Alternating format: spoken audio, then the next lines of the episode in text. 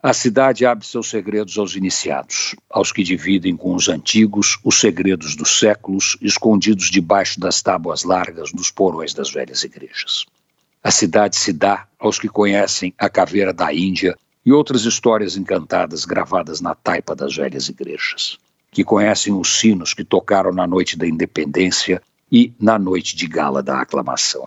A cidade é amiga dos que varam suas ruas nas noites frias do inverno úmido que faz os ossos doerem dentro das roupas. É amiga dos que sabem os caminhos para antigos lugares que não existem mais.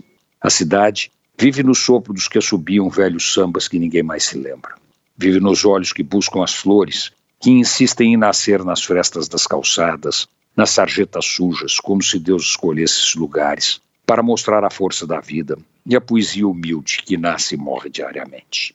A cidade se lembra dos antigos poetas que cruzavam suas ruas nas madrugadas dos cabarés. Lembra as boates da Major Sertório, os dancings da Avenida São João, Avenida Rio Branco, Rua Aurora e região.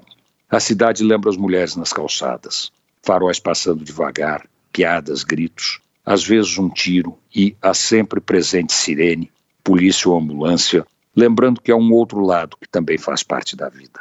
A cidade caminha na saudade do poeta, nas histórias do poeta, nos marcos que marcaram a passagem do poeta e sua presença constante na noite que não existe mais. A cidade marca a vida do poeta no sol do meio-dia, nos postes apagados, nos sabiás e nos gaviões que dividem o céu com as rolinhas, que entram nas salas dos apartamentos, só para mostrar que na casa do poeta a vida pega diferente. A cidade se enfeita na saudade de Paulo Bonfim. Antônio Penteado Mendonça para a Rádio Dourado e crônicasdacidade.com.br.